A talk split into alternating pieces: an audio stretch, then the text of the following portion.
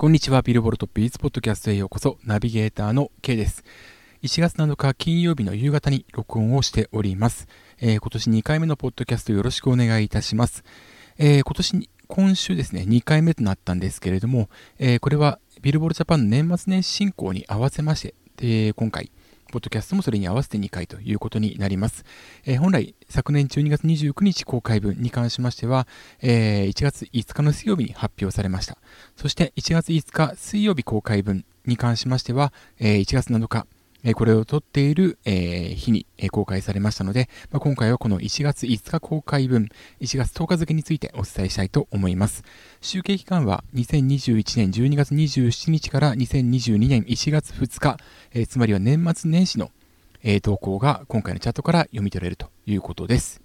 では行きましょう。1月5日公開分、1月10日付、ビルボールジャパンソングスチャート HOT100 からまずはトップ10紹介します。10位先週から24ランクのアップ、オーサムシティクラブ忘れな。9位先週から28ランクのアップ、藤井風キラリ。8位選手から1ランクアップ、BTS バター。7位選手から35ランクのアップ、ダイスシトラス。6位先週から7ランクのアップ、マカロニえんぴつなんでもないよ。5位先週と変わらず、優里ドライフラワー。4位先週から1ランクダウン、優里ベテルギウス。3位先週から9ランクのアップ、 King Gnu、逆夢。2位先週から1ランクダウン、 Aimer、残響散歌。そして1位が先週から1ランクアップ、 King Gnu、一途。以上が1月5日公開分、1月10日付、ビルボールジャパンソングスチャート HOT100 からトップ10をお送りしました。というわけで今回はですね、主に2つのトピックから、えー、チャートを語っていきたいと思います。まず1つは何といっても劇場版、えー、呪術廻戦0。こちらの大ヒット公開というものがですね、大きく影響しております。キングヌー主題歌の一途が1位、エンディングテーマ、坂夢が3位に入っております。で、これはあの、大きく影響しているものの一つとしてフィジカルセールス20日間が挙げられるんですけれども、こちらはですね、一途にのみ加算されます。えー、WA サイドシングルの場合はですね、1曲のみにフィジカルセールスとルックアップが加算されますので、境目には加算されていない状態です。にもかかわらず、一途のポイントは前の週から47.1%のアップ、境目に関しては62.6%アップということで、いかにこのアニメが強いかってことが今回よくわかる結果となっております。ちなみにこれはまた面白い現象がまたありまして、えー、イブさんの開会期間が徐々に上がってきているんですね。で、開会期間、えー、今週22位まで上がってきました。ポイント前週比は31.1%のアップ。ということで、えー、呪術廻戦というコンテンツ自体の人気が、えー、テレビ版の主題歌であった、えー、開会期間にまで及んでいるということがここからわかるということです。そしてもう一つ、大きなトピックとしてとして挙げられるのがですね、なんといっても、えー、年末のテレビ番組効果、特に、えー、30日に放送されました日本レコード大賞、そして31日の NHK 紅白歌合戦、こちらが大きく影響をしております。今回、えー、10位に入ってきているオーサムシティクラブ忘れな。こちらはポイント前週比58.0%のアップ。こちらは日本レコード大賞優秀作品賞、そして、えー、NHK 紅白歌合戦でも披露されています。9位には藤井風さんのキラリ。こちらは NHK 紅白歌合戦で、えー、実家から、まあ、事前収録で披露されて、まあ、この後、えー、会場に登場して、萌えを歌ったわけなんですけれども、このキラリに関しましては69.3%、前の週から上がってきております。さらにはですね、えー、アルバムも、えー、実は大ヒットをしておりまして、えー、Help Never Heart Never という作品がですね、またトップ10にこちら返り咲いているんですね。で、こちらもやはり非常に大きな、えー、やはり藤井風さんががもう広く国民に見つかったと言える状態を表していると言っても過言ではないでしょう。そしてもう一つがダイス・シトラスです。えー、この秋に、この秋と言いますか、昨年秋にストリーミング再生回数1億回を突破したこの曲なんですけれども、え、日本レコード大賞、え、大賞を受賞したこの曲が、ポイント前週比90.4%、大きく伸ばしておりまして、初のトップ10入り、7位に入っております。これ以外にもですね、紅白関連の曲で上がっている曲もいくつかあるんですけれども、トップ50で見るとですね、えー、この3曲が非常に際立っているという形ですね。51以下でいきますと、えっ、ー、と、紅白関連の曲、またあの上昇しているってことがわかるんですけれども、やはり何といってもこのまあ、50位までがポイント可視化されますので、前週が分かるものについてチェックしていくと、やはりこういった、え今挙げた3曲が特に際立っているかなという感じがします。で、特にすごいと,、えー、というのは、もちろん、えー、ストリーミング、これサブスク再生回数などで、えー、成り立っておりますけれども、このストリーミングとそれから動画再生も強いんですが、順位的に大きく上がってきているのがダウンロード指標なんですね。えと今回のビルボールジャパンの記事ちょっと読んでいきますと、えー、初期期間が年末年始であったためトップ10デビューを飾った楽曲はないが、これダウンロード指標に関してなんですが、紅白や特番などで披露された楽曲が軒並み上昇していると。で、オーサムシティクラブが紅白に初出場した際にパフォーマンスした映画花束みたいな恋をしたの主題歌、忘れなは、前週26位から大きくジャンプアップし、最高位となる4位についた。また、第63回輝く日本レコード大賞で大賞に選ばれたダイスのシトラスは、先週86位から5位に浮上し、チャートイン51週目にして初のトップ10入りを果たした。で、これまでの最高位は2021年6月30日公開チャートで記録した19位だった。で、こちらも紅白初出場となった藤井風が自宅から弾き語りしたキラリは前週70位から7位へ大きく順位を上げ、同じく紅白でパフォーマンスされた夜遊びの群青も先週40位からトップ10に返り咲いたと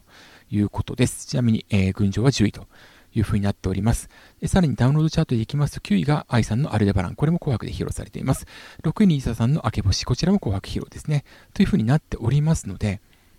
特にその順位面で大きく上がっていくのがダウンロードということが言えます。これ前々からこのテレビで、え取り上げられた曲、えー、ですとかが、やはりダウンロード中心にまず大きく上がっていくんだよということが言えるんですけれども、ただその一方では、えー、すでにそのストリーミングだったり、それからダ、えー、動画再生、これが以前からずっと強い状況が続いている、接触仕様が強い状況が続いているんで、何か一つのきっかけでもって爆発する、もしくは再爆発するっていうことが今回のチャートから言えることです。言い換えると、ダイスに関しては、これまでなかなかテレビに出演していない、はっきり言えば冷遇と言える状態が続いています。これずっと僕のブログ、今音で書いていることなんですけれども、なので、えー、まあ、一部その、レコ大になんでダイスがっていうような話もあったんですけど、ストリーミング再生回数を今、レコード大賞は重視している。まあ、これ優秀作品賞を選ぶ段階ではちょっと、えー、選考にちょっと個人的にはすごい疑問があるので、これもブログに書いたんですが、えー、ただし優秀作品賞の中から対象を選ぶ際には、非常にこのストリーミング事業を重視するっていうのは、ここの3年間の特徴だということが言えると思います。ですから、まあ、シトラスが受賞したのはトップ10になそうでは入ってないんだけれども、これは納得のいく部分ですし、逆に言えばこれまでテレビにほとんど出ていないゴールデンタイムの音楽番組で披露したのは、唯一ベストヒット歌謡、ん？えー、っと、ベストヒット歌謡祭でしたっけ？読売テレビの番組、これ準急曲っていう、要はキー局でない番放送局の番組。で披露されたのみでしたから、いかに冷遇されているかということがはっきり言えると思います。なので、ダイスのシトラスも今回のレコード大賞で見つかったというふうに言うことができますし、もっと前からテレビに出ていれば、もうちょっとこういう早めに、えー、ブレイクをした可能性は十分あると思います。ですから今回のシトラス、えっ、ー、と、実際このレコード大賞でその名前を知って、もしくは前々からいいなと思っていたのが大賞受賞の喜びで、まあ、改めて聞いたっていうことによって、前の週から90.4%大きく上げているわけですから、えー、ここから特にメディアの方、芸能関係の方は何を思うかということを自分は解いていきたいなというふうに思っております。まあもちろん来週以降の動向をチェックする必要もあるんですけれども今回は非常に紅白歌合戦それからレコード大賞の影響というのが大きく現れたそんなチャートとなりました。というわけで以上が1月5日公開分1月10日付実際は1月7日に発表されましたビルボールジャパンソングスチャート HOT100 からトップ10をお送りしました。というわけで、えー、今回は日本のチャートのみ紹介しましたビルボールジャパンソングチャート、えー、紹介しましたビルボールトップ1ポッドキャストをお送りしましたがいかがだったでしょうか、えー、お知らせがいくつかありますのでお伝えします、えブログ妹毎日更新をしておりますカタカナで妹です。ぜひチェックしていただきたいと思うんですけれども1月の、え10日の日にですねこのブログに関連した、えスペースを行います、まあ、スペースというのはツイッターでえー、行っているあのクラブハウス、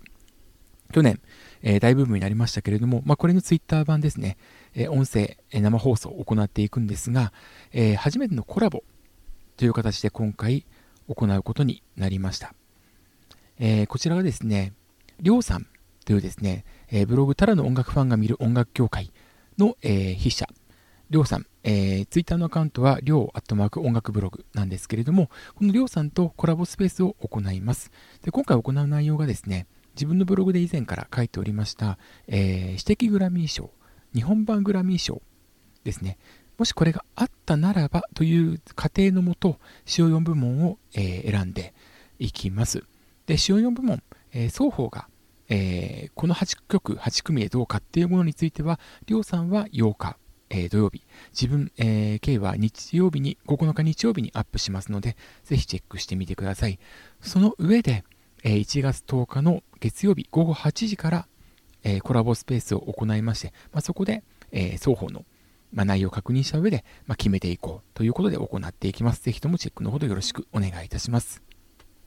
それから、えー、1月9日にはそのノミネーションをアップするんですけれども、その日の夕方、えー、5時からですね、青森県弘前市にあります FM アップルウェーブの生放送番組、わがままウェーブイッツクール、わがままウェーブイッツクールという番組の中で、1時間半、ダイスの特集を行います。えー、実はこれ12月の19日に録,、えー、録音をして1月2日に放送された回で、えー、アナウンスをしているんですけれども、もうこの間に要はレコード大賞が発表されたっていうことで、えー、ダイス、おそらく今、えー、知りたいと思っている方非常に多いと思います。タイミング的にもぴったりになりました。今回この特集を私が、えー、お送りしていきます。いつもあの、ブログとかツイッターではケイと名乗っておりますけれども、ちょっと名前が違いますので、その点はご容赦いただきたいと思うんですですが、進行役を行っております。ぜひともチェックしていただければと思います。えー、リクエストメッセージも受けたまわりますので、えー、ぜひとも FM アップルウェブのホームページからお送りください。メッセージテーマは番組冒頭で発表をします。